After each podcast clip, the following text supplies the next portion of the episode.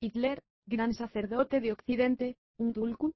Sería un error creer que los verdaderos maestros de la SS y del hitlerismo fueron hechos prisioneros o ejecutados, como lo es pensar que lo fueran los maestros templarios. Himmler y Jacques de Molay cayeron, pero los maestros ocultos eran otros. En el caso templario, se ha pensado en el maestro Rocelin de Foss y en el duque de Beaujeu, el gran maestro secreto que nunca fue hallado. En las SS, como en los templarios, el jefe, el gran maestre visible, se dobla en otro invisible, desconocido. También se ha dicho, en relación a los templarios y a los verdaderos rosacruces, que detrás de sus órdenes habría otra orden misteriosa, con sede en otros astros, otra tierra, quizás la tierra hueca, o en un mundo paralelo. Nada se sabe con certeza. Del mismo modo, ignoramos dónde fue realmente iniciado Hitler. En Viena, en Múnich, afuera, adentro. ¿En qué orden y por quién? Lo que sí es seguro, es que existió un exoterismo y un esoterismo hitlerianos. Es en el círculo primero, visible, desconocido de los templarios y SS, aún de sus jefes visibles, Mola y Himmler, donde se decide, como en los verdaderos Rosacruces, que las órdenes deberán desaparecer de la superficie, aniquilarse externamente, porque han pasado a ser incómodas e ineficientes, al perder su pureza esotérica iniciática, contaminándose con el número y el gregarismo de los tiempos, desgastándose en la promiscuidad, en el combate físico. Renuncian a seguir luchando, aquí, y hacen uso de la puerta, de entrada, o de la ventana, de salida, que ellos conocen, para desaparecer, pasando a la tierra interior, o a otro universo transdimensional. Son llevados por los pájaros de fuego, renuncian a vencer por el momento. El triunfo les sería fatal.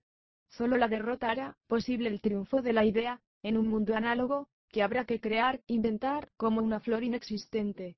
Pero que es más real que todas las flores de los jardines de la superficie de la tierra. Esta es la razón de que los templarios no se defiendan, pudiendo bien hacerlo, pues eran los más poderosos. Debían salvar la pureza del general. Mucho se ha escrito e imaginado sobre Hitler.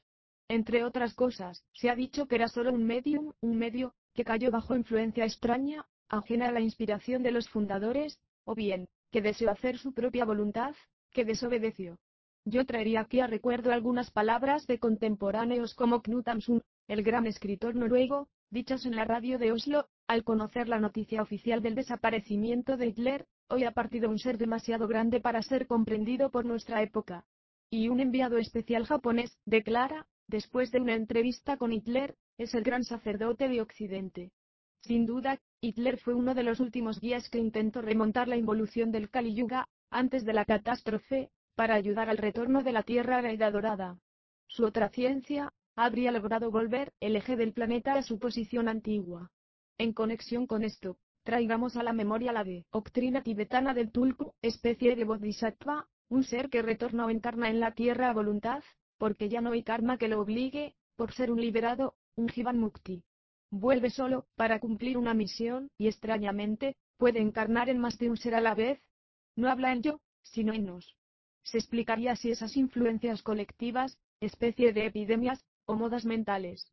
Jung se refirió a botanismo, haciendo referencias a Dios Botan. Junto con Hitler, aparece Mussolini, y una serie de otros espejos, en tonos menores, como irradiados, a través del mundo, Codreanu, de Grelle, Doriot, Plinio Salgado, en Brasil, Primo de Rivera, en España y Jorge González Bonmaré, en Chile, entre algunos otros. El Tulku irradia de un centro de mayor poder Hitler, en este caso que los absorbe a todos, como un sol tremendo y los arrastra en su fuego y su destino. 121. Cayendo él, caen los demás, porque les todos. La idea de un karma colectivo, encuentra aquí su expresión dramática y superior. El Tulku sería una especie de señor del karma, que se encarna para cumplirlo. Lo que Jung ha llamado inconsciente colectivo. Si los alemanes no hubieran perdido la guerra, puede darse por seguro que Jung habría desarrollado, a fondo y hasta sus últimas consecuencias esa teoría, que debió hacer abortar, de los varios inconscientes colectivos, inconsciente colectivo ario, inconsciente colectivo judío, entroncándola con el esoterismo de los karmas colectivos, y quizás, con la concepción misteriosa del Tulku. También el regreso de Hitler adquiere otra dirección o dimensión insospechada, pudiendo referirse a una reencarnación dentro del inconsciente colectivo de un determinado grupo, algo así como una proyección o posesión. En este sentido, ya estaría reencarnando. y aún puede que su aparición en cuerpo físico en Alemania haya sido también reencarnación, materialización, visualización momentánea de algún ser que existió con anterioridad, o de un tulku que se ha apoderado de un cuerpo debidamente preparado y apto, utilizándolo, el del austríaco Adolf Hitler, nacido en Braunau punto terrestre cargado de tuerzas magnéticas. Este ser o tulku no reside permanentemente en el vehículo, sino a veces, de tanto en tanto, en momentos culminantes, utilizando también otros cuerpos, el caso de Jorge González von Maree, en Chile, es ilustrativo, y nunca ha sido profundizado ni analizado en este sentido.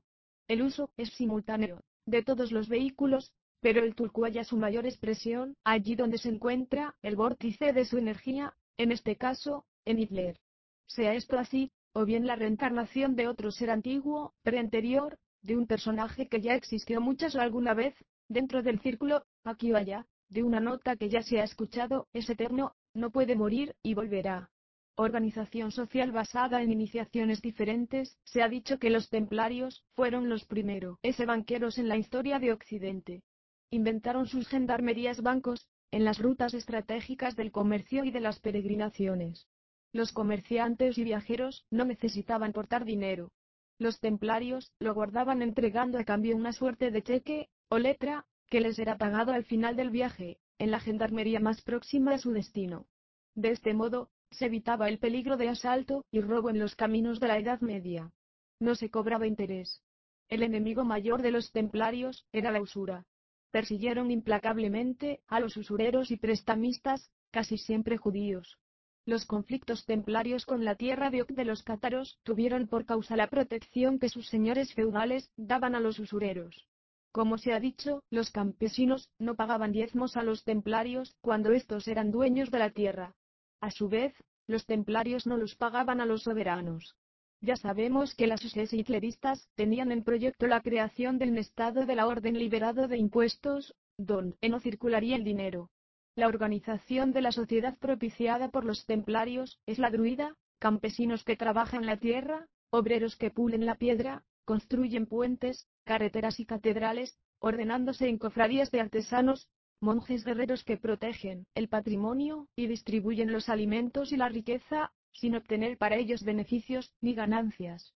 Y por sobre todo, el poder espiritual, templario, controlando y vigilando, como el druida. También un trébol de cuatro hojas. Las SS podrían haber llegado en algo semejante. Cada una de las subdivisiones del trabajo templario y druida tenía su iniciación prop.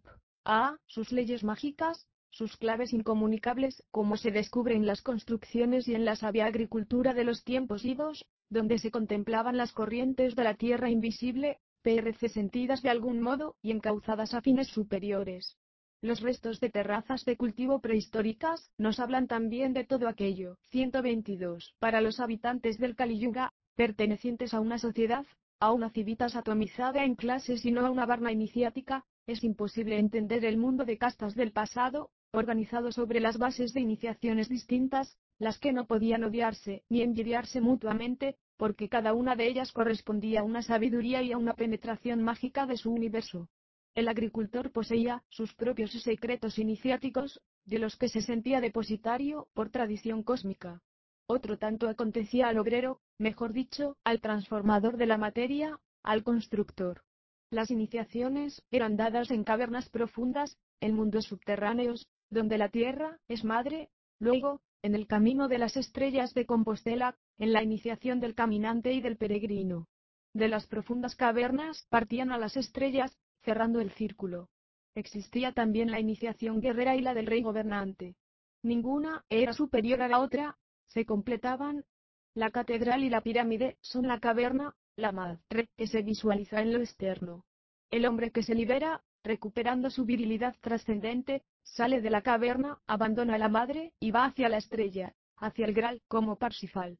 Son monjes iniciados los que diseñan las catedrales, es por esto absurdo pretender prolongar a tiempos aureos el drama atomizante del Kali Yuga, del proletario de nuestros tiempos, que odia y envidia todo porque carece de cualquiera iniciación o sabiduría, como el burgués, el militar y el gobernante de estos días. Solo la ignorancia y la mala fe de propagandistas comprometidos con el espíritu del Kali Yuga pueden extender una interpretación clasista, atomizante, a los obreros iniciados de la piedra, cada uno como vidente cósmico, y no con odio o amargura de esclavos, de proletarios, de piezas mecánicas de una tecnología y época racionalistas. La esclavitud se impone en Occidente con los latinos, con los romanos, que destruyen el mundo céltico.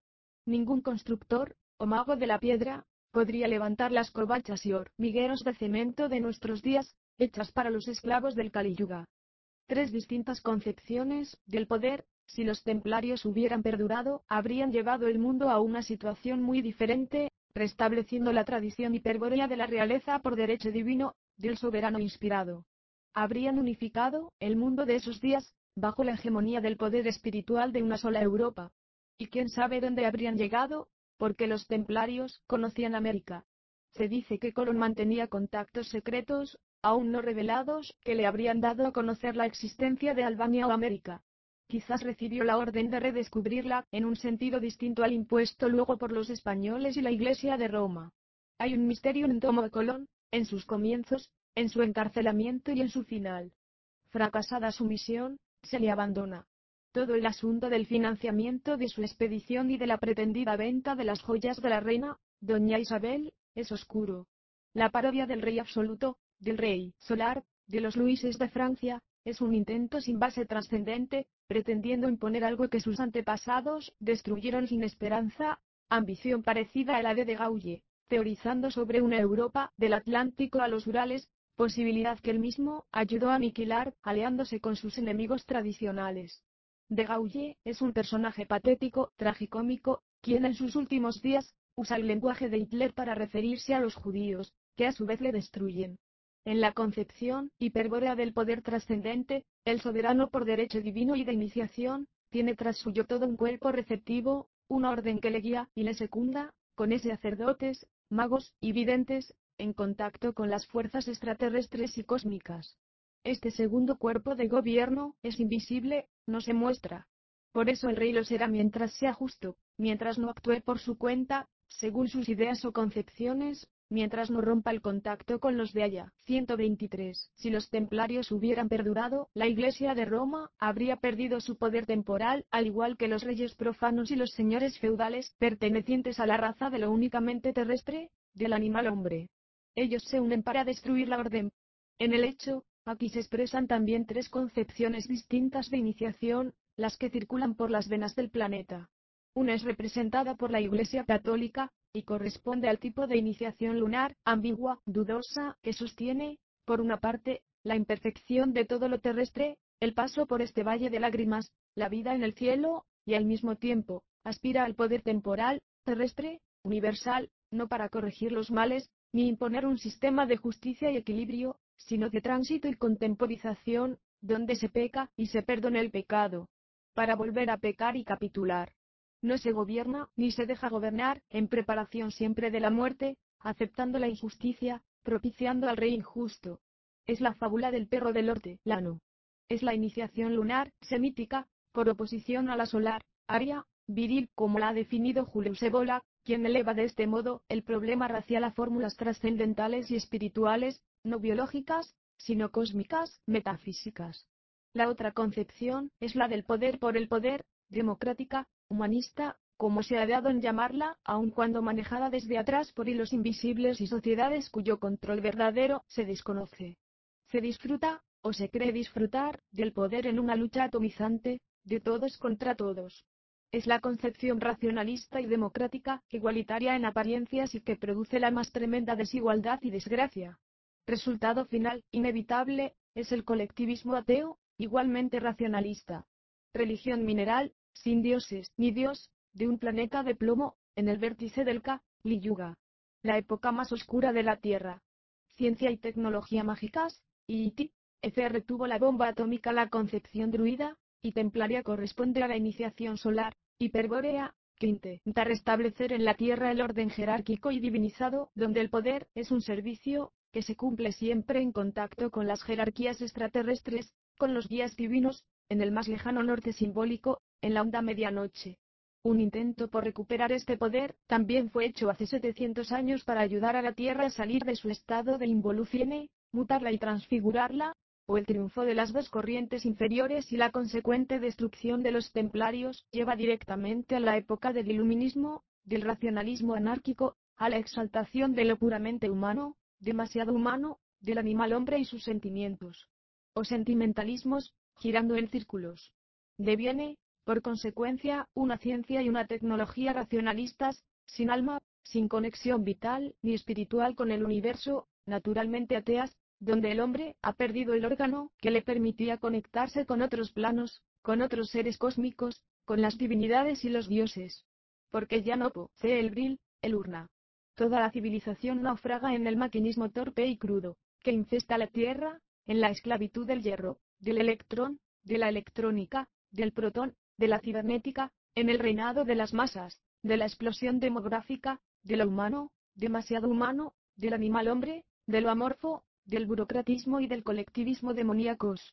No hay ya modo de salirse de esto por medios humanos o puramente terrestres.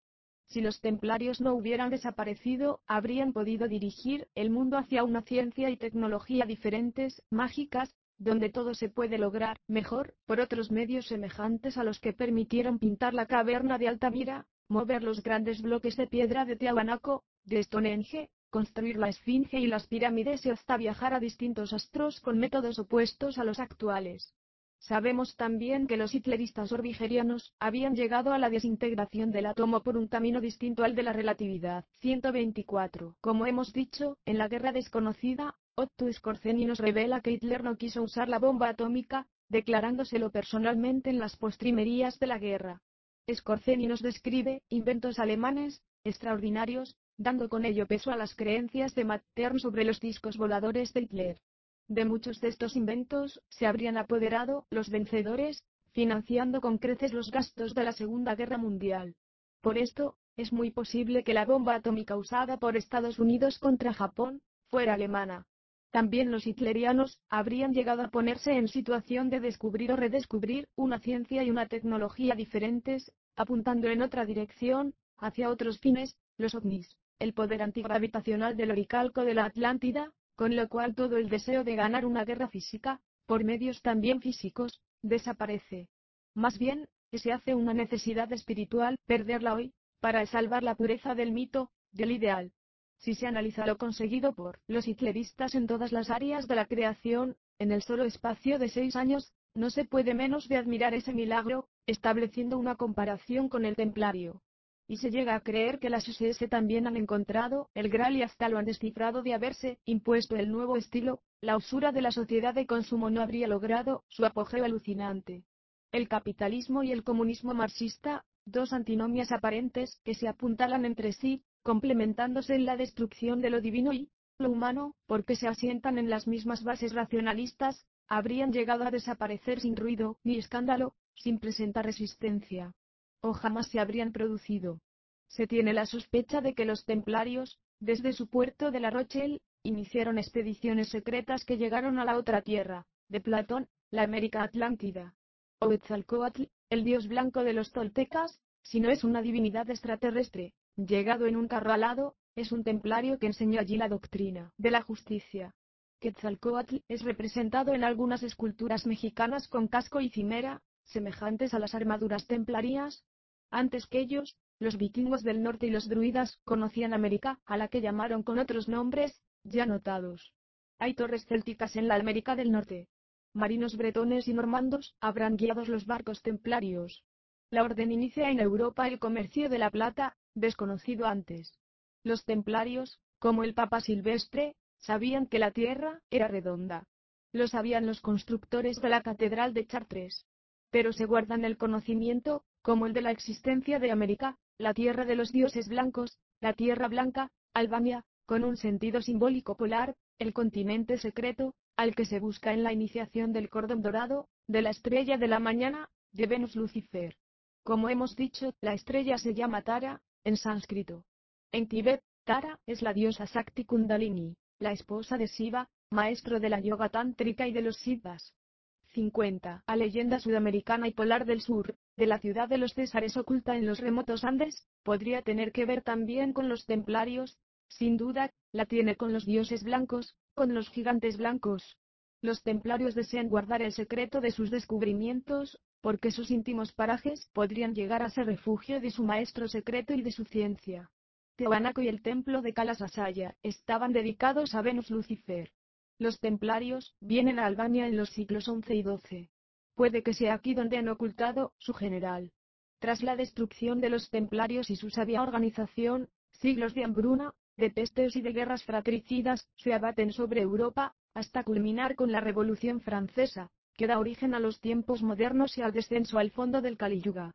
Se dice que el hombre europeo de los siglos XI, XII y XIII era más alto que el de los siglos XIV, XV y XVI, lo cual se puede comprobar por las armaduras de los museos.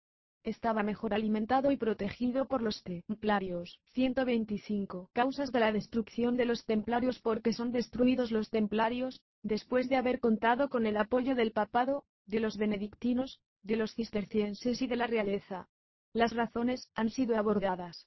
Primero, el conflicto de poderes y de concepción del poder, basado en iniciaciones distintas y una visión del mundo opuesta. Benedictinos y cistercienses se quedan con la iniciación lunar, centrada en su semitismo de los orígenes y en la mitología de la Iglesia de Roma. La ambigüedad de la concepción es posible de apreciar en las ideas teológicas racionalistas, o racionalizadas, de los padres de la Iglesia, de San Agustín, especialmente en sus aspiraciones teocráticas universales de Civitate de, ciudad de Dios, tan marcadamente semíticas, y en el concepto del pecado, que se ha grabado a sangre y fuego sobre el mundo. La línea esenia y gnóstica ha sido desviada totalmente con el mito del pecado original, sentimiento típico judío, anterior y posterior al pacto renovado, por conciencia, quizás, de haber hecho un mal uso del Graal, o de un mestizaje, o pecado racial, de origen, que se ha tratado de borrar precisamente con el pacto renovado, y la prohibición, en adelante, de toda mezcla de sangre. El cristianismo no ha podido superar nunca su conflicto interno de origen, moviéndose entre dos fuerzas y dos personajes distintos, dos modos de ser contrapuestos. Entre Jesua, el nacionalista y el agitador, que se levanta contra el poder del imperio romano y el maestro de la justicia esenio, que predica el amor y la caridad búdicas, vedantinas. El gnosticismo cristiano podría haber llevado también a la Iglesia de Roma a sostener la posición cátara de un cristianismo solar a apoyar un cristianismo iniciático, hiperbóreo, como el de los templarios, pero se lo impidió el de Amon de los judíos, el Antiguo Testamento, Jehová, del cual no he pretendido hacer un Dios ecuménico, cosa imposible, porque Jehová ha establecido un pacto con su pueblo, con un sector reducido de la humanidad. En contra del resto. Ha dividido el Graal en trozos aún más pequeños, impidiendo rejuntarlos, rehacer la corona. El cristianismo se mueve entre César y Dios, oponiéndolos a ambos, sin hallar una salida a la tensión trascendente, en su línea iniciática lunar. Se opone, por ello, a todos los que sustentan la iniciación solar, antigua, de los tiempos áureos, al esoterismo polar, que pretende establecer la justicia divina, también aquí en la tierra, para los hijos de la viuda, los semidivinos, en contacto con los divinos, con los inmortales, yendo por una escala inmanente, que permita, paso a paso, la mutación y transfiguración de los elegidos, en todos los reinos, conjuntamente con la tierra. La causa mortal, de la destrucción de cátaros y templarios fue su descubrimiento de la verdadera identidad del crucificado. El terrible secreto de los orígenes, una enorme falsificación, una contrainiciación, la adulteración de un símbolo solar y de un mito cósmico, hiperbóreo. La otra razón para liquidar la orden, son sus cuantiosas riquezas, ese que despiertan la codicia del papado, de los señores feudales y del rey de Francia, Felipe el Hermoso, en estado de bancarrota permanente. Además, intentaban reinstalar el rey de sangre hiperbórea, el rey del general. Ya lo sabemos, los templarios no se defienden. Posiblemente, al igual que los cátaros antes y los rosacruces después, han llegado a una situación de pesimismo fundamental sobre los asuntos de este mundo y del destino fatal de la involución del Kali Yuga. Puede también ser, lo repetimos que, al arribar al punto crítico del redescubrimiento de la otra ciencia, de la otra tecnología, se prefiera perder aquí, al igual que el hitlerismo esotérico, en esta coyuntura del tiempo, para ganar allá, en la nueva tierra, y para retornar con la Edad Dorada. 126. El Imperio Mágico y el Código de Manu, debe darse por entendido que la línea iniciática templaria no ha sido precisada, por sus fundadores visibles, a lo menos en los orígenes de la orden. Ciertamente, hubo papas que podríamos declarar iniciados, de una iniciación lunar, con desviaciones hiperbóreas como Silvestre y ese Papa Eugenio III, que da a los templarios la cruz roja, alquímica, también trébol de cuatro hojas, que gira y se transforma en svástica. Como se ha escrito, la svástica es el símbolo del polo, dirige el movimiento, pero se mantiene inmóvil. Por ello es el chakra coronario de la Tierra, es el eje, el árbol de la vida. El polo, a su vez, es sabio apolíneo porque en sí mismo encuentra la estabilidad. La cruz simboliza para los templarios las directivas que vienen de lo alto, con la vertical, y que ellos tratan de realizar en la tierra, con la horizontal, penetrando hasta las profundidades, para tomar contacto con las fuerzas abisales, llegando a transfigurar el mundo. Es la cruz céltica. A el paso del tiempo, los templarios se van haciendo más herméticos y su esoterismo se vela por completo. El contacto con la Iglesia romana y con las órdenes benedictinas y cistercienses se debilita, hasta interrumpirse casi del todo. Sin embargo, con los benedictinos mantienen un lazo hasta el final. Los templarios han entrado de lleno en la gran tradición iniciática hiperbórea y sus dirigentes forman parte de la Suryavansa, o raza solar, residiendo en Agarti y Zambaya. Son ativama, es decir, fuera de toda casta y color. Quizás sean azules. Ellos han organizado la Edad Media Europea según el sistema del cuatro de las castas del Código de Manu, o Eon, que rige nuestro ciclo y que es en verdad, el jefe iniciado, o iniciador del templo, Gleisa, o comunidad de Agarti, Chakrabarti, el que dirige el movimiento de la rueda, del chakra, a manteniéndose inmóvil. En la Edad Media, el reino subterráneo y secreto de Agarti fue llamado el reino del preste Juan V. Su ubicación se dio en Mongolia, o en el Tíbet, en Oriente Mítico. El preste, Juan era un pontifex maximus, un puente entre este mundo y el otro, Tirthankara, un soberano sacerdote. Lo que pasaría a ser, en lo externo, el Dalai Lama. Se ve claro que la Iglesia de Roma no iba a permitir a los templarios establecer su concepción del imperio mágico en Europa. Dado el signo de los tiempos y la entrada vertical de la Tierra en la involución del Kali Yuga, Cataros y templarios han elegido el dios de los perdedores. ¿Cuál fue la iniciación secreta, templaría? Podríamos llegar a vislumbrar hoy el tipo de iniciación de los templarios. Una cierta revelación puede alcanzarse tratando de penetrar los símbolos de la leyenda del Graal y de su caballería errante esotérica. Es esta la más maravillosa iniciación solar que alguna vez se haya entregado al hombre, para inmortalizarlo. Se encuentra unida a las pruebas iniciáticas del amor mágico de las cortes de amor de Languedoc, y de los trovadores, de los Cedele d'Amore y de los Minnesnger. Más, se debe pasar en puntillas, ese, intocar este delicado misterio. Como por un destino el profesor Jung no escribió sobre el Graal, evitando así psicologizar el milagro, cosa que por desgracia, no ha sucedido con sus discípulos y seguidores. Este misterio viene de muy alto, de muy lejos, debiendo aplicársele también el término de psicoid.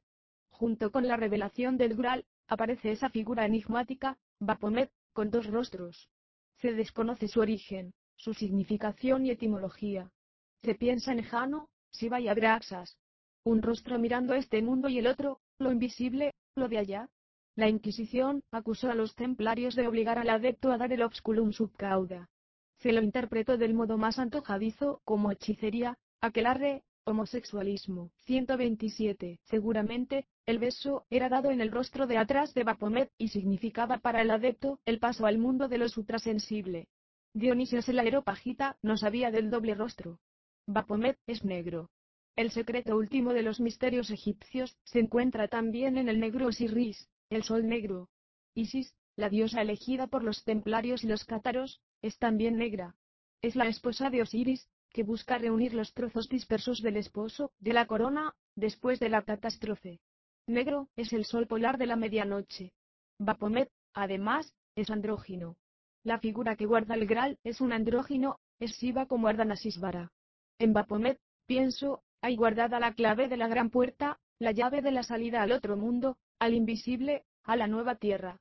La enseñanza allí oculta diría, cuando en la concentración puedes, sin moverte, mirar hacia atrás, darte vueltas al mismo tiempo que permaneces inmóvil, con tu rostro fijo hacia adelante, entonces has logrado salirte de ti mismo, estás fuera, eres bicéfalo, has llegado a comprender y a participar de la ley binaria de los templarios. También, como el emblema del águila bicéfala, Baphomet podría simbolizar el imperio terrestre, conectado al poder espiritual invisible, los templarios se hallaban en la superficie de la Tierra y en el interior, en la otra Tierra, en los mundos paralelos. El sello templario con dos caballeros montados en un solo caballo tendría el mismo significado. Se ignora, pues, la acepción del nombre Bapomet. Piénsase en Bepe Bamete y en Atanor, el tintorero de la luna, el que transforma la plata en oro. Las enormes riquezas templarias, nunca halladas, se explicarían así. Tampoco Bapomet fue encontrado. Alquimia tántrica en las órdenes medievales y en los SS según Leisegang. La alquimia, que, como hemos visto, también significa negro es una síntesis de la técnica egipcia y del misticismo medio oriental que se produce en Alejandría. Pero todo viene de más lejos. La simbología de la muerte y resurrección es aplicada a los metales. A. La tierra. Se transforma el plomo en oro, se mata el cobre, oscureciéndolo, convirtiéndolo en óxido negro, es la nigredo, luego se lo resucita, formando una mezcla plateada con el mercurio, es la albedo, de allí se pasa al amarillo, y al rojo, la rubedo. Negro, blanco, amarillo, rojo, ¿dónde está el cuarto, mi querido Timeo? Los colores y sus secuencias eran fundamentales para el proceso en Alejandría, en el metal, al igual que en el aura del alquimista mago. Asimismo, en los ropajes de la caballería iniciática que cumple el proceso alquímico de la conquista de la Tierra Santa. La cruz de los templarios era roja, sobre hábito blanco, rubedo, el último proceso, la producción del andrógino, de Revis, de Bapomet. Los caballeros de la Orden de San Juan de Jerusalén, donde se origina la actual Orden de Malta, vestían de rojo y su cruz era blanca, albedo. La Orden de los Caballeros Teutones, que hicieran hacer el Estado prusiano, portaba hábito blanco y su cruz era negra, migredo. Los SS vestía N de negro y su svástica era negra sobre fondo rojo y blanco. El proceso alquímico total, según las necesidades en la aceleración del tiempo. A los tres votos templarios de castidad, pobreza y obediencia, la orden teutónica agregaba un cuarto, jamás retroceder ante el enemigo, luchar hasta la mucle, usqueaz, morten y pendeaz cadáver. La estrategia esotérica del y de sus se aplica este cuarto voto también en el frente del este. La astrología y los planetas entran en el proceso. Oro es Sol, la plata es Luna, hierro es Marte, estaño es Júpiter. 50 alquimistas chinos descubren un nuevo metal, que es adoptado por los árabes pasa a ser la piedra filosofal, en Occidente, el elixir de vida. Se espera, ya en esos tiempos, guion, la aparición de un nuevo planeta. 128. La misteriosa figura de Baphomet nos está señalando que la alquimia de los templarios era magia tántrica. También lo es la iniciación hitleriana. En el libro Hitler, Los años oscuros, de Ernst antiguo jefe para la prensa extranjera del partido nazi, esto puede deducirse de la muy particular relación de Hitler con la mujer, cosa que Einstein no entiende. En la alquimia sexual oculta, se trata del oro corporal, que hay que producir o recrear, a través de un proceso de transformación física, psíquica y espiritual del iniciado. Es el azufre, lo masculino esencial, que se debe confirmar al contacto con el mercurio, con lo femenino esencial, para dar vida a Revis, el andrógino, o rey coronado, Bapomet. En la primera parte de la obra, Upus, se produce la disolución por causa del principio femenino, del agua disolvente. El azufre vulgar, nuestro rey, muere, o sea, el yo inferior, puramente físico, racional. Es la ópera oscura, o nigredo. Tras la crisis, al unirse el azufre al agua divina, se descubre la abertura, el tubo astral, la escondida puerta y se manifiesta el estado estático polar. Nace la paloma de Diana, haz, viene la albedo, la ópera blanca, la cual deberá considerarse como el aspecto positivo de la mujer, de Mercurio, o del régimen de la luna. El rey ahora resucita, despierta, en este estático. La misma agua que mata, da la vida. La mujer revive al hombre, le inspira, le preña. El rey está encinta del andrógino, de Revis. Mas para poder continuar con el opus, hay que poseer el acero de los sabios, la espada de la iniciación, la danza del longino, el azufre incombustible es decir, un principio inalterable, que no se enciende, que se conserva a través del cambio de estado y que, llegado el momento, es la semilla de un nuevo desarrollo. El semen preservado, no eyaculado. Esto corresponde a la tercera parte del opus aloimicum, a la ópera roja, o rubedo, donde se sobrepasa la condición de apertura estática. El azufre y el fuego están de nuevo activos, lo masculino revive, se obrepone a la sustancia que lo disolviera, al mercurio femenino, impone su dominio sobre lo femenino, lo absorbe y le traspasa su naturaleza. Es ahora cuando la unión del rey y la reina, bañados desnudos, se produce. Se llama incesto, también sterium conjunctionis. Es el Gamos. De esta unión nace Revis, el andrógino coronado. Lo da a luz el rey Sol y Luna, todopoderoso, inmortal. Es el hijo del hombre, el fin del opus alchimicum, del arte llamado real. Pese a los símbolos sexuales, parece que los maestros anteriores al Kali Yuga no usaron el coitus físico en el proceso del opus transformations que termina con la producción, o advenimiento, del andrógino coronado. Para reintegrar el principio femenino, desnudando su diana, no siguieron el camino del sexo activo, llamado también camino húmedo, porque la mujer llora, y hace llorar, como se dice en mi obra Leia, libro del amor mágico, no amaron físicamente a la mujer. También para los alquimistas medievales, la soror mística, siempre junto al alquimista y su atanor, fue compañía espiritual simbólica, que aportaba su energía psíquica, su emanación femenina indispensable, durante todo el proceso de la transformación. Una tantra de la mano derecha, por así decir. El proceso del amor cátaro, del amor platónico, de los trovadores, de los fedele d'amore, de Dante, de los Minnesanger, y de los templarios del general. 129. Los dos caminos tántricos en la muy hermética y antigua iniciación tántrica, existen dos caminos. Ambos caen bajo el signo de Siva Lucifer, de Abraxas. Uno corresponde al ser que aspira a sobrepasar la condicionalidad humana, rigiéndose por el principio luminoso Sattva. Es el indicado, al tipo espiritual divino, Divya. Será el Siddha Divya. Aquí se aconseja la yoga, tántrica puramente simbólica, excluyendo la posesión física, real, de la mujer, en el coito mágico llamado Maituna. La posesión, es mental, de la amada muerta. Unión en el cuerpo sutil, astral, en el espíritu únicamente, la manisola de los cátaros. Este sería el amor mágico enseñado en la ciudad de Agartha. El otro camino tántrico, llamado de la mano izquierda, es el del ser que aspira a la expansión pasional por medio del ardor del fuego, para poder sobrepasar también su condicionalidad se lo indica para el tipo heroico, Virya. El héroe será un Siddha Virya. En este camino húmedo, se aconseja un contacto físico, real, con la mujer, en el acto sexual maituna, haciendo un empleo mágico del sexo y de Bundi el semen, que no debe eyacularse en el acto, a objeto de crear el andrógino, Vapometardhanasisvara, adentro del iniciado, del esposo, del amante, del héroe. El semen no puede saltar y perderse en la mujer afuera, sino derramarse dentro de su poseedor, para dejarlo incinta del andrógino, de revis, como se dice en el lenguaje también simbólico de la alquimia. Este sería el amor mágico enseñado en la ciudad de Zambaya.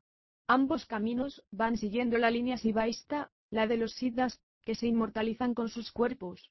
La inmortalidad con cuerpo físico del siddha, su resurrección, se basa en el siguiente Beltanschauung, concepción del mundo, antes de la derrota, cuerpo y alma, formaban una sola entidad. Después, el cuerpo se densifica, se hace físico, al extremo que es obstáculo para la inmortalidad del alma, arrastrándole a la imperennidad, su corrupción y muerte. El alma deberá desprenderse, pasando a ser incompleta, la mayoría de las veces disolviéndose por igual a poco seguir del cuerpo. El alma necesita un cuerpo, y deberá recuperarlo o formar uno nuevo para así intentar la redención en el camino inverso, retrogrado, de las Vasuka de Estrógira, remontando la involución, superando la derrota. Es el eterno retorno, con un número limitado de regresos, o sea, la reencarnación en sentido hiperbóreo. La técnica, o ciencia, sería la del opus mágico alquímico, que usa el fuego hermético, secreto, el fuego de vida, etalia urum potabile, el elixir de larga vida, el espíritu del vino secreto, que regenera la materia, la limpia de la sombra impura y la vuelve a su estado radiante, a la luz prístina en el sincronismo de la transmutación de los metales y con las fórmulas mántricas de una yoga occidental hiperborea. De la cábala órfica, fonética, recuperadas. Por medio del redescubrimiento y uso del fuego secreto radiactivo, la materia se rejuvenece, el cuerpo vuelve a sutilizarse y es propia vestidura del alma. Se ha desposado. El alma se convierte en túnica de neso para el cuerpo denso, lo quema. Ahora hay solo un cuerpo glorioso, de braja, de fuego rojo, rubedo, inmortal. El Siddha ya no transita por la muerte, remonta con el cuerpo al cielo, en un carro de fuego, como Enoch, Melquisedec, y la serpiente ignia de Quetzalcoatl, quienes no mueren. ha resucitado al tercer día, primer día, Nigredo, segundo día, Albedo, tercer día, Rubedo. Es la resurrección de la carne, la inmortalización. Se ha descubierto así el secreto de la fisiología universal, de la música vibratoria de la naturaleza y de la respiración embrionaria del teoísmo. Pero es muy posible que no sea el cuerpo físico que se utiliza y desaparezca, por el contrario, sin que sea siquiera consciente del suceso, esfumándose, desintegrándose en la nigredo, a causa del agua pura disolvente universal, o del mercurio. En cambio, puede que sea el cuerpo astral que se materializa, se hace visible, aunque no tocable, no tangere, con materia inmortal, de luz roja, de braja, pudiendo residir y pasa R a varios mundos paralelos, a varias tierras a la vez. 130. Hay tres vías de inmortalización alquímica, la instantánea, o fulminante, la vía seca y la vía húmeda. A estas dos últimas nos hemos referido en nuestra obra Leia, libro del amor mágico. La primera, hace uso del rayo y de los rayos cósmicos, para producir una mutación instantánea, definitiva y total del adepto, quien se expone a la caída de un rayo, haciendo que le cruce de parte a parte, de preferencia sobre la cumbre de una montaña, en una tormenta, o sobre una terraza alta. Por medio de la concentración mental intensa en su soror mística interna, la amada invisible, y la repetición de un mantra, se hace invulnerable, no es destruido, sino que su carne se inmortaliza y regenera. Su mente sufre una mutación instantánea. Es ya un divya, un siddha inmortal, divino, un superhombre. El virya, el héroe, se ha mutado en divya. El peligro es inmenso porque si la concentración no funciona, o si el mantra mágico carece de la entonación precisa, la muerte es también instantánea y la destrucción no solo del cuerpo físico denso. La prueba es semejante a la que, en un plano inferior, realizaban los SS que hacían detonar una granada sobre el casco. Solamente la inmovilidad, dominio físico y mental les permitía superar el trance. En esta vía instantánea, también se utilizarían los rayos cósmicos y quizás los ultravioletas, abriendo una ventana psíquica del ozono, por así decir, las puertas polares, de entrada y salida, transdimensionales, los tubos astrales, para producir la mutación del adepto. En esta primera vía de la inmortalización, la soror mística, la Amasia Uxor, como se ha dicho, es invisible, Lilita Yesa, es solo imaginaria, está adentro, interiorizada, no ha salido, se viaja con ella, en el pensamiento, como recomendaba Parsifal. Al final, espera la boda eterna del andrógino, de Revis. En este camino, como en los otros, hay un proceso sincronístico porque está claro que el adepto tendrá que purificarse, adquirir grandes poderes para poder resistir el rayo y mutarse sin ser aniquilado. Los sacerdotes mag o etruscos habrían conocido el camino del rayo, llamándose por ello fulguradores. El símbolo rúnico de las se representa esto mismo, el rayo que transmuta a los héroes en Sonmenschen, en hombres sol, tal vez en astros, en superhombres. De seguro, los iniciados SS en sus grados más altos y secretos conocieron y practicaron los tres caminos.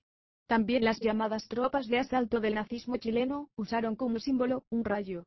Sin embargo, ni remotamente existió un esoterismo, ni una metafísica, ni siquiera una filosofía en este movimiento de corte puramente político y destinado, por consiguiente, al fin que tuvo.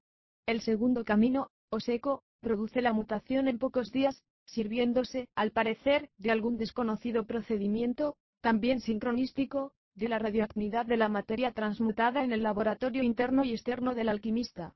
La soror mística está ahora allí, feo actuando, pasando los materiales que ella feminiza, al tocarlos e inmortalizándose junto con el adepto, de algún modo, pero sin tocarse. El tercer camino, el húmedo, es el tántrico alquímico de la mano izquierda, diremos, y puede tomar toda una vida. La transmutación de los metales internos y externos es lenta. La soror mística pasa los ingredientes, se los entrega al adepto en su cuerpo y desde su cuerpo, en transferencia, vibración, individualización conjunta y progresiva, real y simbólica, mágica en todo caso, en un amor sin amor, con un fuego helado, en el laboratorio secreto, en la alcoba mágica, hasta que ambos son mutados, interpenetrados, desposados, eternos. Es un camino difícil y arriesgado como los otros. En la psicología de las profundidades de Jung se da algo semejante, pudiendo recuperarse el sentido mágico simbólico. La elección de estos caminos no es voluntaria y tiene que ver con los temperamentos, el astro de origen, las encarnaciones y regresos, en el círculo del eterno retorno. 131. Estos caminos son muy diferentes al camino ritualista de la religión devocional, o de la práctica de la yoga bhakti, de la filosofía vedanta, y su función y pérdida en el samadhi, o éxtasis místico. Esta palabra sánscrita se descompone en sam que significa konyadi, ser primordial, fundido en el ser primordial. El éxtasis tántrico, sivaísta, es una tensión suprema que rompe las condicionalidades del animal hombre, y se incluye dentro de una personalidad o individualidad absoluta, la de los SS, por ejemplo. Es un vórtice de energía, casi nietzscheano, llamado en sánscrito kaivalya, no significando fusión, ni pérdida, sino diferenciación suprema, individuación jungiana. Kaivalya vendría de Kaula, y Kabbalah, la más secreta iniciación tántrica. Significa más allá de los 36 tattvas de los gunas, de las metafísicas tántrica y samkhya. Son los caminos del mago en oposición a los del santo. La iniciación hitleriana, una yoga occidental desconocida, el símbolo de las SS nazistas, eran dos S estilizadas, parecidas a rayos, el signo rúnico de la victoria, Vareno, y de la luz fulgurante, del fuego helado. El puñal sacramental de la Orden Negra portaba el signo.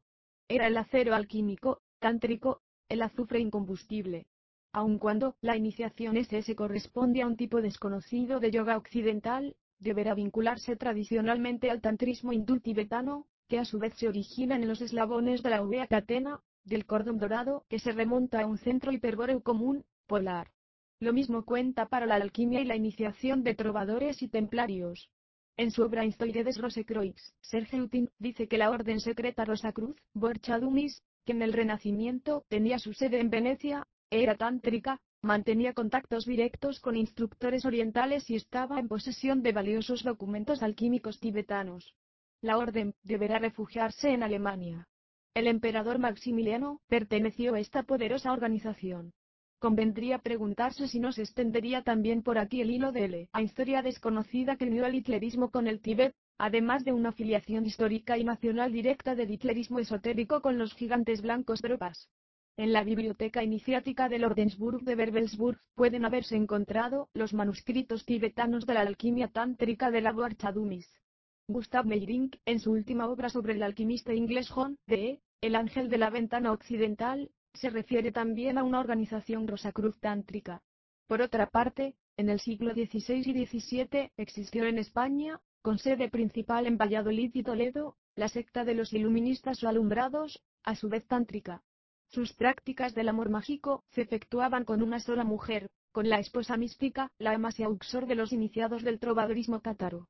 El coito mágico, o maituna, deberá dirigir toda la energía concentrada en ese vórtice a producir la iluminación, de aquí alumbrados, a abrir el tercer ojo, pasando a otra dimensión. Menéndez y Pelayo se refiere a los alumbrados en Historia de los Heterodoxos Españoles, edición de 1880, Madrid, IB, Yorca en la Inquisición Española y los Alumbrados, edición alemana de 1936, Die Spanische Inquisition und die Alumbrados. Los alumbrados fueron destruidos por la Inquisición. Sin embargo, a fines del pasado siglo, Pascal Beverly Randolph afirma encontrarse en posesión de los manuscritos principales de los iluministas de Valladolid, funda en Norteamérica una organización tantrista, la Fraternitas Rosae Crucis, 132. También Randolph pretende usar la energía sexual en el coito mágico, con la única cónyuge, Lilita Yesa reencontrada, para alcanzar la iluminación metafísica. Randolph escribe muchas obras, la más importante se puede encontrar hoy con el título de Magia Sexualis, y ha sido publicada en francés por L. Prat, París, en 1969. Sin embargo, Randolph ha guardado la clave de su doctrina para los miembros de su círculo hermético, L. B. Eulis Breterov, hermanos de Eulis. Contra él se vuelve, en polémica enconada, la fundadora de la teosofía, Madame Blavatsky. Se ha dicho que los teósofos pueden haber provocado la muerte prematura de Randolph, acaecida en 1875. Randolph declaraba a sus discípulos, el sexo es la fuerza mágica más poderosa del universo.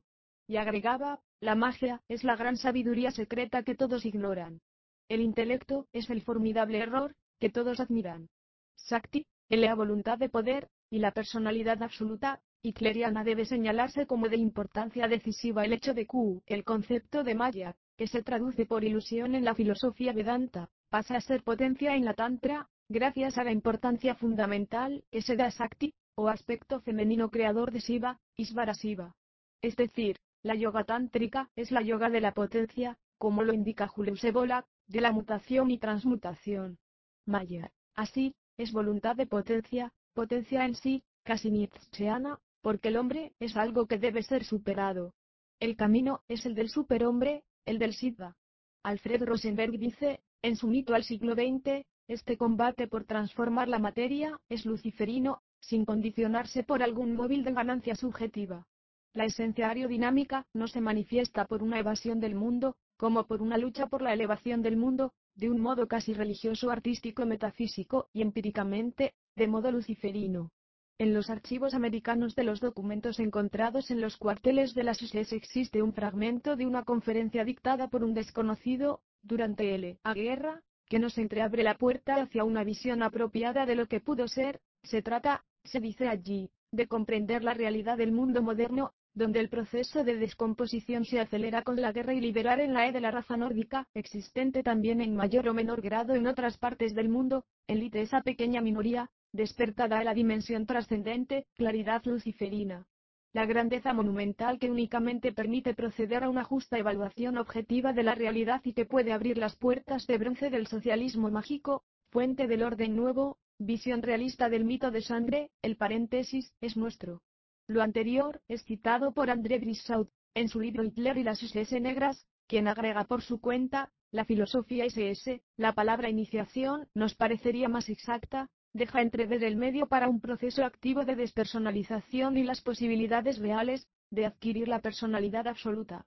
No es posible negar que les nazis, y sobre todo los jefes SS, quienes encarnaron totalmente o el mito del siglo XX, se sumergieron en una glacial y voluntaria barbarie, yo diría concepción nuevo-antigua, tántrica, no cristiana, para intentar deliberadamente, o inconscientemente, por esfuerzos sobrehumanos y desesperados, de sobrepasar la ley moral occidental, impregnada de cristianismo y así alcanzar lo que a sus ojos debería ser la transmutación del milenario. No se trata de un desdoblamiento de la personalidad, ni tampoco de la existencia en un mismo individuo de dos formas extremas del ser, en sus manifestaciones más rigurosas, las que nos hemos acostumbrado a llamar el bien y el mal, el espíritu y la materia, Dios y el demonio. Se trata, por el contrario, de la unidad de la persona en sus aspectos múltiples y aun contradictorios, abraxas, de una personalidad absoluta, poseyendo una unidad por su esencia, su evolución y su ilimitación desmesurada, metafísica. Lo que es completamente otra cosa. Los paréntesis son igualmente nuestros. 133. No pareciera que el que así escribe sea un enemigo declarado del hitlerismo. Su definición, a lo menos en este párrafo, es la más profunda y lograda que conocemos sobre los alcances y el sentido de la iniciación es dada por un hombre que de ningún modo desea mantenerse en actitud imparcial ante el fenómeno hitleriano. Brissau cita luego la declaración hecha en los procesos de Nuremberg por el jefe SS, Otto Ollendorf, que habló, además, por sus compañeros inculpados de la orden. Reproducidos aquí solo M, un párrafo, no debemos olvidar que la democracia no reemplaza ni la obligación metafísica perdida en la idea cristiana, ni ninguna idea religiosa. De este lado de la tumba, en nuestro universo temporal, se ha perdido absolutamente todo concepto del fin último del hombre. El ya héroe tántrico que la iniciación es ese corresponde al tantaísmo ario de la gran tradición, contenido en lo que se ha llamado el quinto Veda, o sea, los Agama Tantra, y la más secreta doctrina del Kaula, lo prueban las siguientes citas, nuestro Brahma es diferente al de la doctrina brahmanista, es el cielo y el infierno, la virtud y el pecado, el deseo y su destrucción. Está en todas partes, en la conciencia y en la inconsciencia, en el juego bipolar de dos. Él es quien causa la esclavitud y quien da la liberación. La Tantra, pretende colocarse más allá del dualismo de la filosofía hindú Samkhya y del monismo de la Vedanta, precisamente en la personalidad absoluta, a la que se refiere Brissaud, superándolos en la unidad de Shiva y Sakti, en sus bodas mágicas y en la creación del andrógino, Ardhanasisvara. La concepción de Sakti es el lazo que hace posible la conexión del espíritu, Atman, y la naturaleza, Prakriti, estableciéndose más allá del monismo y del dualismo, sin negarlos ni confirmarlos, superándolos. Aquel que ha llegado al estado humano, y no trata de sobrepasarlo, es como quien se suicida. Es necesario ir primero al fondo de la propia naturaleza y jamás volver atrás, porque sería cavar su propia tumba. Recordemos, a Dante, pongo mis plantas en esa parte de la vida del más allá en la que no se podrá avanzar si tenemos la intención de volvernos. El arquetipo que aquí funciona es el de quemar las naves, destruir los puentes. El tipo tántrico del héroe, el virya, el sadhaka kaulak, o iniciado kaulak, es el de la voluntad pura y desnuda Hitler. Se desarrolla en la acción. Su única ética, sobrepasar los límites y cortar los lazos, destruir todo par de opuestos que caracterice el paso al hombre animal corriente, inferior, burgués, por así decirlo.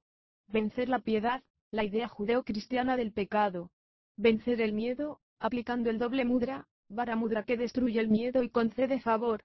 Destruir los lazos de la familia, unir ya no es esposo, padre, etc.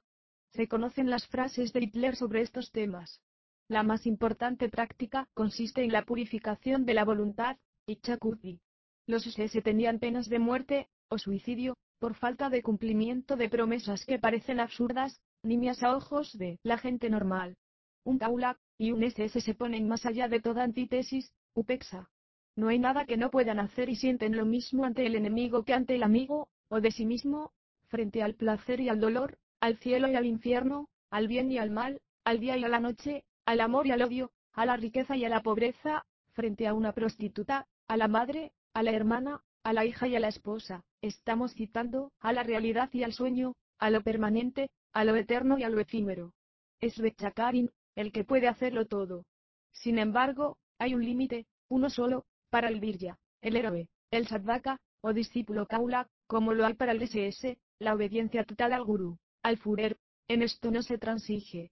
La obediencia no se discute, cumpliendo cualquier orden de modo instantáneo como un autómata, sin pensar, por absurda que ella sea. 134. También los ismaelitas obedecían al imán de este modo. En los procesos de Nuremberg se juzgó a los SS sin tener en cuenta para nada otra realidad transubjetiva y se les aplicó una ley totalmente ajena a su mundo, a su universo, que ellos ya no podían entender, como el mismo Brissaud debiera reconocer, de ser consecuente con sus reflexiones. Los jueces de Nuremberg no conocían otro esoterismo fuera del de la cábala numeral judía. No conocían el tantrismo. Solo es capaz de marchar por el camino de la yoga kundalini tántrica, el que está formado por el principio de la determinación y voluntad puras, por el principio sivaísta de la virilidad hiperbórea, situado al límite de lo individual y lo supraindividual, libre ya de la influencia de Prakriti, o materia pesada y regido por Buddhi, principio espiritual. Es el Kudabutisvavaya, conformado por la virilidad sivaística del Svayambulinga, alcanzando el coraje supremo de los héroes y guerreros Kaula, formando parte del círculo de Kula, de la mesa redonda polar del rey Arturo. Los cobardes y pusilánimes no tienen allí cabida. Un asesino y un anarquista, dirigidos por la senda justa, iluminados por la recta doctrina, tienen más probabilidades de superar la condición humana del pazu que un tibio, dice la Tantra Kaula. Más que un burgués acomodadizo. Sin embargo, se ven claramente los peligros de este camino tremendo de superación y mutación nietzscheanas del hombre. Es un avanzar por el filo de la navaja. Si no se han superado las tendencias kármicas, si Prakriti, la materia pesada, está aún allí, oculta, como asimismo los deseos y pasiones, la voluntad absoluta, solo servirá para acrecentarlos, transformando en monstruoso el escenario del gran drama. Las creaciones mentales, tomarán el lugar de los valores puros, de los tattvas puros y el sacrificio no solamente habrá sido vano, sino que irreversiblemente dañino para el sí mismo, self, por causa de la potencia acumulada de la Sakti. Sin embargo, la ley que regula desde las ciudades invisibles el acontecer oculto, hermético, desconecta automáticamente al iniciado, que se malogra. Desde allí se cierran o abren las puertas, dando o privando la vida eterna. Es en la tierra interior, en la cumbre del monte de la revelación, donde los cuerpos vitales, y astrales de los héroes muertos en combate y de los iniciados del cordón dorado que no llegaron a Sida, adquieren una materia incorruptible, donada por Botan Odin. Nacen de nuevo, sin necesidad de ir al vientre de una madre, crecer, comenzar de niño. Retornan en la justa edad solar de la juventud eterna. Es la resurrección de los cuerpos, de la carne, la que no es para todos sino para los viryas, los héroes. Los Siddhaditya, los magos divinos del cordón dorado, los hiperbóreos, han eternizado ya su cuerpo aquí. Ellos no mueren. Son los que esperan a los héroes para reconfortarles y reconstruirles. La vil de Seer, la horda furiosa de Odín, el último batallón de Hitler, del jinete blanco que retornará con la edad dorada, a juzgar en un caballo blanco, en el águila de oro o en la edad del cóndor, estaría formada por los héroes con cuerpos inmortales, hechos de baba rojo, rubedo. Los dioses resurrectos, tras su crepúsculo. Ese cuerpo inmortal, se llama Vajrarupa, también, Viryadea y Chidadea. El animal hombre, el pasu, muere para siempre. Sus vehículos sutiles, no van al Balaya de las Valquirias, sino al Niflheim, el Hades nórdico, lugar oscuro como el Steol de los hebreos, tal vez los hoyos negros, del firmamento, que todos se lo tragan, compuestos únicamente de protones, como diría la ciencia de hoy, donde los vehículos más sutiles y hasta la luz, la memoria de la luz Z, son disueltos en el peso sin vibración, en lo más sombrío.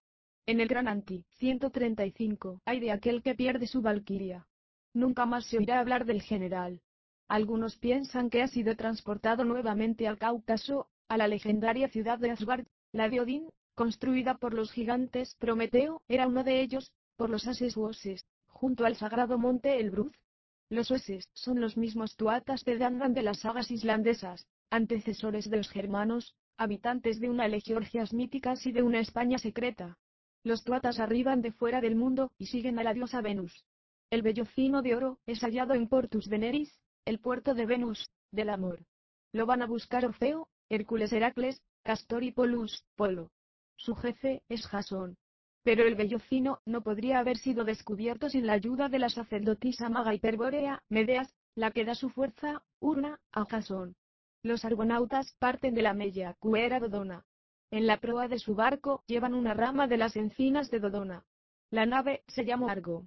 La ciudad de Agarti, nombre que se da en el Tibet y en Mongolia se llama Agartha en India, Argo, Argonauta, Agartha, significan blanco en griego, puede que dentro de la montaña de Agartha se encuentre la nave del diluvio, el barco fantasma, el Caleuche, con sus tripulantes eternos.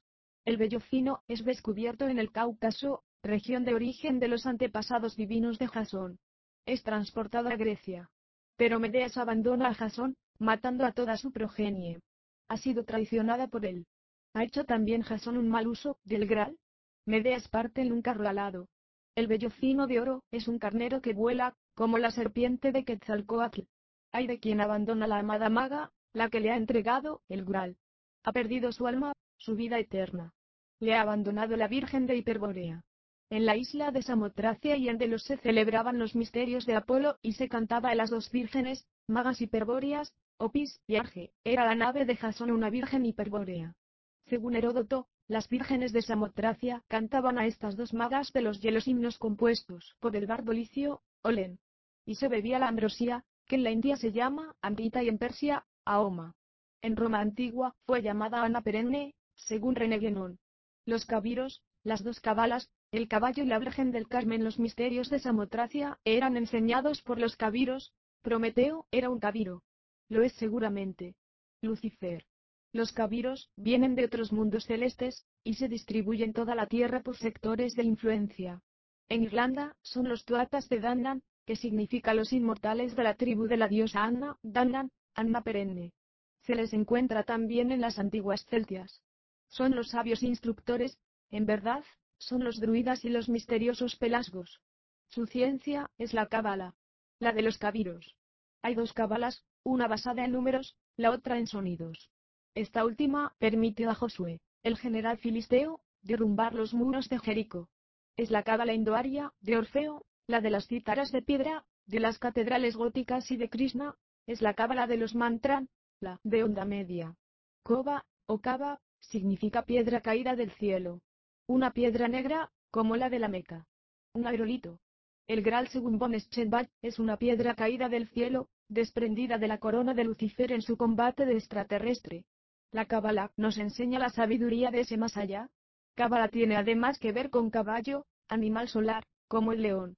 El caballo lleva a Parsifal a encontrar el general. Pegaso vuela como la serpiente emplumada, transporta a los soñadores y a los poetas. La Cábala es el caballo del mago. Recordemos que los mongoles decían que la piedra que detiene las aguas del diluvio, la Yedetas, se encontraba en la cabeza de un caballo. 136. Según Charpentier y otros autores, caballo y cabala no vienen del árabe, del hebreo, ni del latín, vienen del celta. Cabala y caballo significan, de algún modo, piedra. El hombre penetra el secreto de la piedra y la trabaja en la era de Aries. Los celtas reciben este conocimiento de los druidas. Carvel, Carbol, Carmel, Cabala, Cabale, Carmen, significan la piedra de Dios, la ciencia, la sabiduría de la naturaleza, la del Maxajaun vasco, de los Jaunes o Juanes, la del auténtico Evangelio de San Juan. También es la yegua divina y el caballo blanco que monta Santiago en la batalla de Clavijas y Visnu, al final de los tiempos, cuando vendrá a juzgar, dando el salto a la nueva tierra. Para los vascos, la constelación del león es la del caballo. La lengua celta no es escrita, es fonética, como todas las lenguas sacras. La cábala de Aries es fonética, transforma el mundo con el sonido, con los mantras. La caballería errante del Graal, la que busca la piedra caída del cielo, de la corona de Lucifer, conoce esta cábala. El caballero es el iniciado en la cábala fonética y trovadoresca del Graal, en el secreto de la inmortalidad y de la vida eterna, es el que entra a caballo en Sid, el reino de las hadas y de la inmortalidad. Este es el sentido iniciático de la palabra caballero, que los nuevos magos guerreros de la nueva caballería iniciática tendrán que restituirle. Así, en el mundo nuestro de símbolos, cabala, caballo y caballero van indestructiblemente juntos, unidos. También el nombre Carmen, piedra de Dios, yegua divina, piedra virgen, y sacra, piedra de la corona caída del cielo, de la estrella de la mañana. Del mismo modo, como el nombre Kabbalah nada tiene que ver con los árabes y judíos, también el nombre Carmen es Z. Pasa a ser significativo el hecho de que la Virgen del Carmen sea la patrona de Chile, y de sus ejércitos, tal como Santiago lo es de España, de sus caballerías. La protección nos viene de ella también el conocimiento, del lucero de la mañana, de Venus Lucifer, de astro de Leia, que es el Hiel, A, del astro del amor mágico, eterno, que deja caer su luz de amanecida sobre los Andes sagrados, donde se guarda la ciencia de los gigantes, sobre la Albania subboreal en los Andes, o anda, que significa hombre total, porque dentro de esa roca se oculta una totalidad perdida.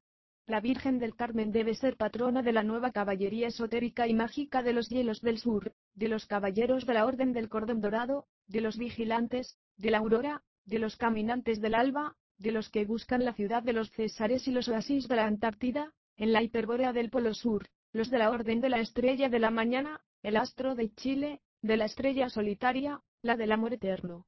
Estos caminantes y peregrinos, estos caballeros, van acompañados por el perro, K, de Carmen, como lo iba Santiago, el mayor. Él les indica el camino, hacia el final de la Vía Láctea. Esta es la iniciación de Occidente, donde se pone el sol físico, camino de la estrella, del Gran Sur, llamada Carmen, Virgen del Carmen, Venus Lucifer, Lucero de Eleia, la ella de él. En la segunda parte del Fausto, Goethe nos habla de los misteriosos cabiros, habitantes del mundo subterráneo, seguramente de Sambaya, y, como un eco del Timeo, dice las muy extrañas palabras, tres, han venido, el cuarto, no está aquí pero él es el justo, quien piensa por los cuatro. 137. Esoterismo de los nivelungos, Frido, Cristo de Occidente una vez más, hay que decirlo, existió con anterioridad a los tiempos históricos una gran civilización, o un mundo nórdico ario, heredero casi directo, del espíritu del continente hiperbóreo. Allí se expresó una ciencia mágica del amor y de la voluntad de poderío proyectada a todo el firmamento, a las más lejanas galaxias. Los visigodos, los merovingios, son los vestigios decaídos de aquel mundo de gigantes. Sin embargo, las leyendas heroicas nórdicas y germánicas, los Edda, y la canción de los Nibelungos, recogen los retazos en forma de mito y leyenda. Deberán ser interpretadas.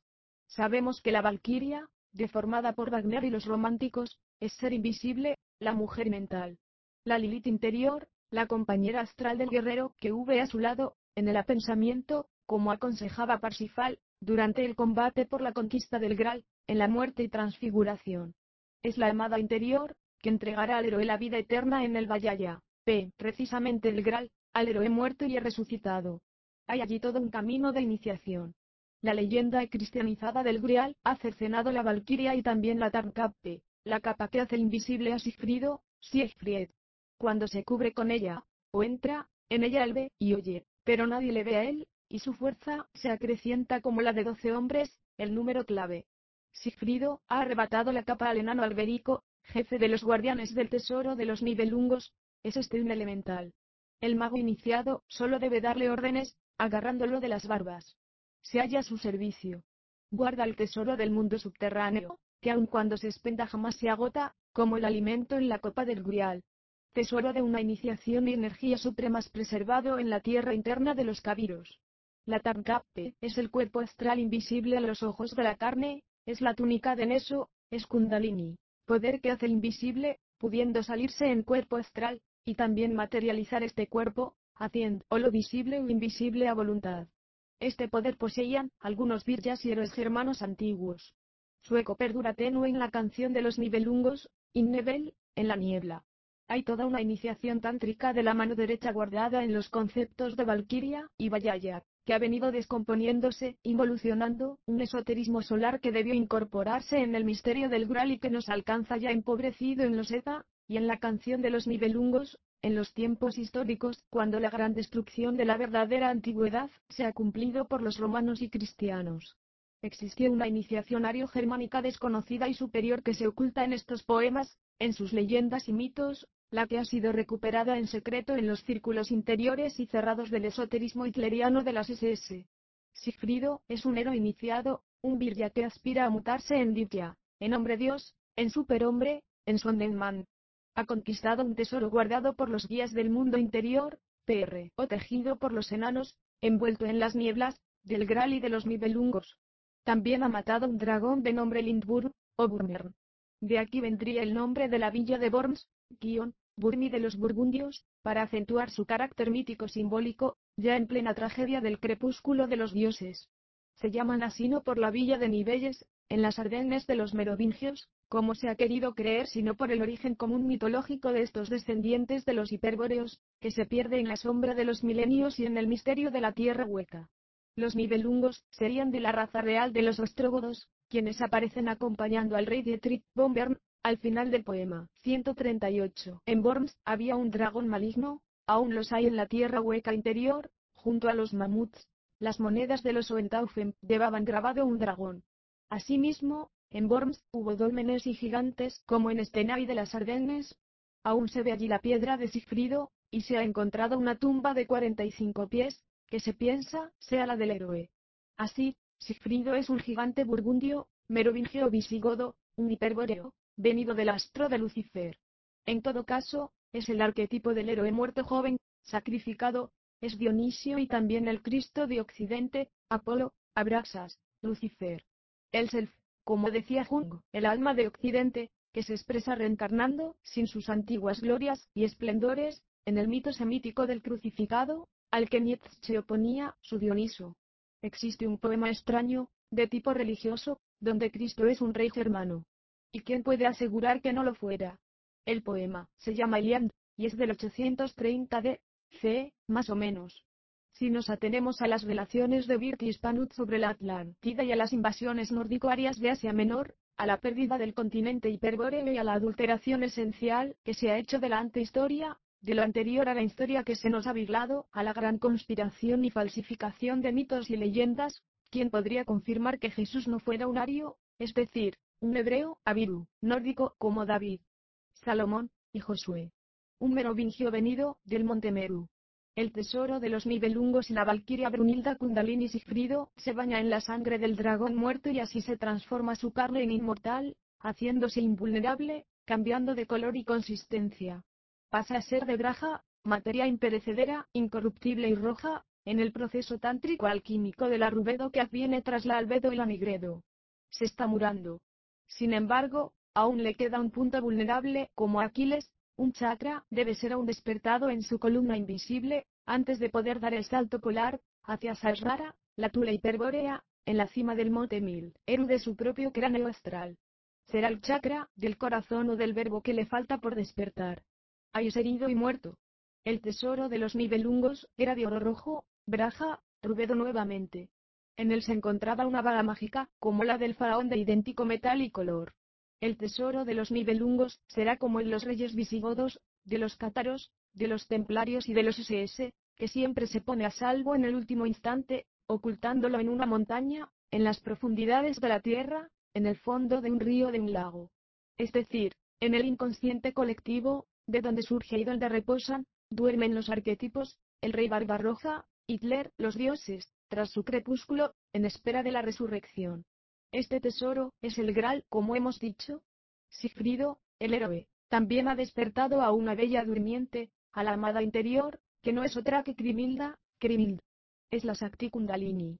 No olvidemos que Brunilda, Brunild, con quien Sigfrido ha tenido unos amores mágicos, vive sola en una isla rodeada de llamas, en el lejano Polo Norte, según la leyenda más antigua de las sagas, donde el poeta de los Nibelungos se inspira. Es así claramente Kundalini, la serpiente alada, Boebresaelde, la serpiente Isolda, o Brunilda. Es una diosa, una sacerdotisa maga hiperbórea, una valquiria, habitante de la gran isla, Tule, del continente polar, rodeado de las llamas blancas de los hielos transparentes, del fuego frío, en un oasis del polo, en la puerta de salida al Vallaya.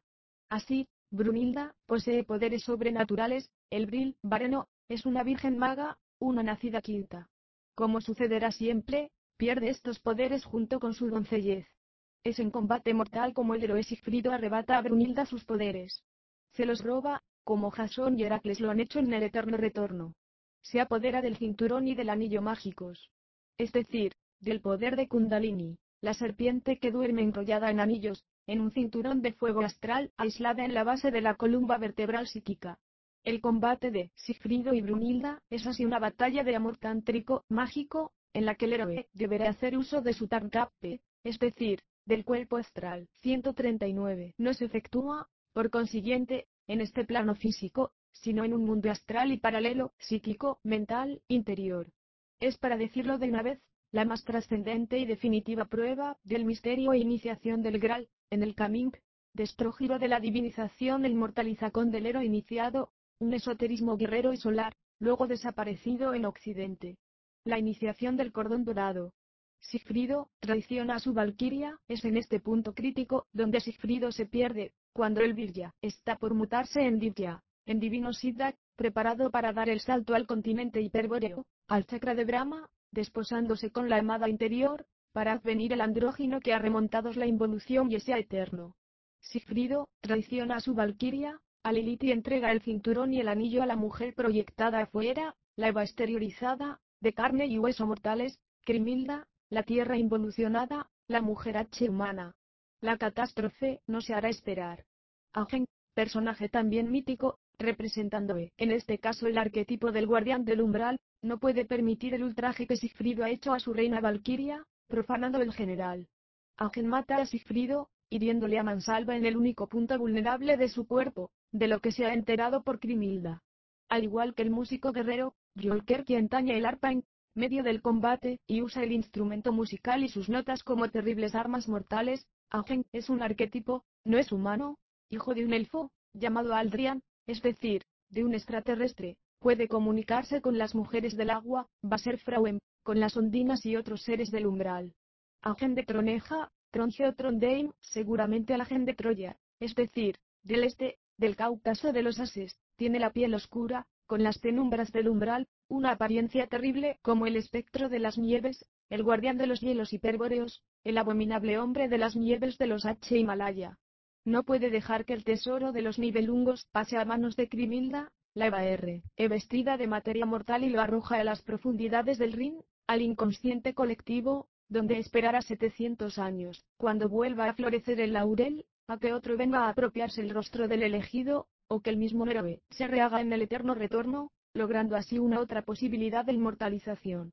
Cuando el héroe pierde, cuando falla el iniciado, defraudando la esperanza de los astros, faltando a la ley divina, traicionando a la amada interior, se precipita la catástrofe, el drama de la sumersión del continente hiperbóreo, de Mu, de la Atlántida. El cuerno del destino resuena en la gran selva cósmica y el crepúsculo de los dioses se hace inevitable, el crepúsculo de los héroes semidivinos, de los ases cumpliéndose hasta en sus últimos dolores, el Ragnarok, por medio de esos personajes arquetípicos, Crimilda y Agen. Es el karma, representado por la espada Balmungo de Sigfrido, que ahora ha pasado naturalmente a manos de Agen. Y Crimilda, es la gran ola que sumergió la Atlántida. Al desposarse con Atila, con esos mismos hunos y tártaros mongoles que expulsaron a los arios del Gobi, de la Sacrasgarda en el Cáucaso, y después de siglos, a los hitlerianos de Stalingrado, hace posible el final catastrófico, en que todos perecen, aún ella. No es casualidad simple que el autor anónimo de los Nibelungos haya elegido a los Elementalbesen de las estepas para cumplimiento del drama apocalíptico, de su crepúsculo de los dioses. Hay aquí una profecía aún más concreta de los hechos futuros que en la Voluspa, de los Eta, una premonición o prefiguración del eterno retorno. Y esto porque Sigfrido ha traicionado a su amada mágica, a su castidad solar, a su glorioso androginato. Todo se disgrega, en una sola noche, se hundió la Atlántida, el orden sobrenatural se deshace, como si nunca hubiera existido, como una flor inexistente, como una imagen ilusoria. Se pierde una posibilidad divina, como cuando Parsifal se olvida de hacer la pregunta. Tal es la historia estelar y terrestre de la humanidad involucionada, de los semidivinos caídos de los astros. Un arquetipo grandioso se reproduce y cuenta a sí mismo en la epopeya de los Nibelungos, 140 fin capítulo 7.